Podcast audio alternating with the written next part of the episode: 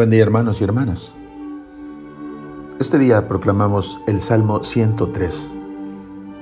La invitación bendice alma mía al Señor, que se repite también en el Salmo 102, nos habla de un Padre misericordioso para con sus hijos.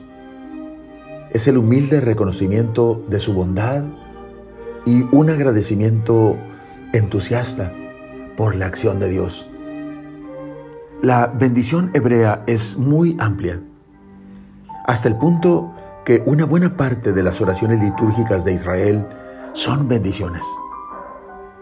Dios es mirado por el salmista como un rey poderoso que gobierna desde las alturas y tiene por ejército a todos los fenómenos mm, atmosféricos, la lluvia, los vientos, las nubes, los relámpagos y todos los elementos de la naturaleza, incluidas las estrellas, el sol y la luna.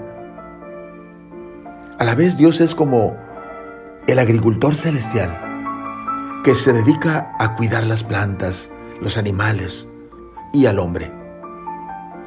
Toda la creación es vista como una labor constructiva y organizada cuyo artífice no es otro sino Dios mismo.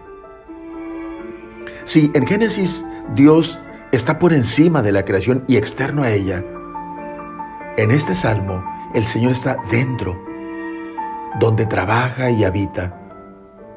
Dios no descansa, trabaja día tras día, riega las montañas, hace germinar, dispone de la noche y hace salir el sol, alimenta, da o quita el aliento, configura los tiempos y las estaciones, etc.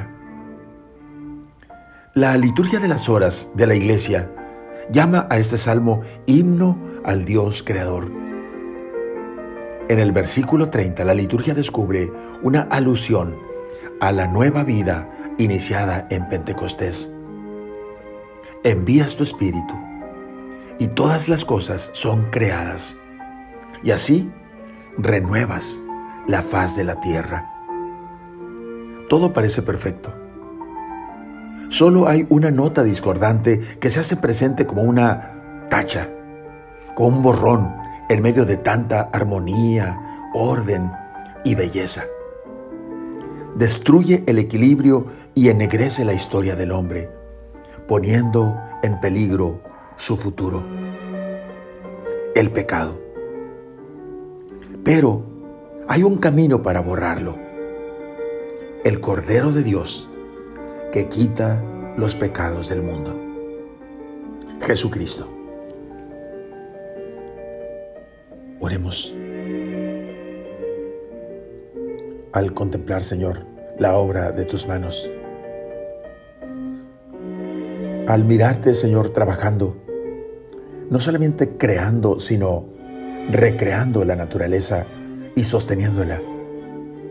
No puedo menos de unirme a la invitación del salmista para con su alma.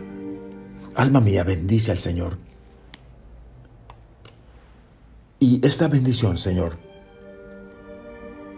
se hace extensiva como una invitación a toda la iglesia, reiterando el que envíes tu espíritu sobre la faz de la tierra para que ésta se renueve y se recree.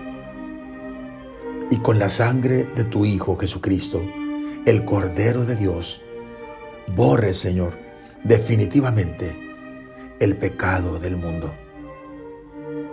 Amén. La bendición de Dios Todopoderoso, Padre, Hijo y Espíritu Santo, descienda sobre ustedes. Amén.